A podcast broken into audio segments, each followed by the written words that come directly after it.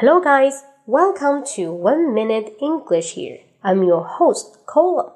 In today's section, I'd like to talk something about smell.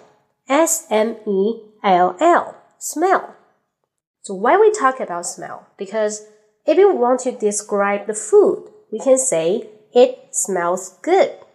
But if we want to describe the flower, we cannot say the flower smells good. That's so weird.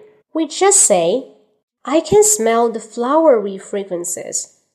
I can smell the flowery fragrances. So here flowery means like a flower, 像花一样的，花般的 fragrances 芳香.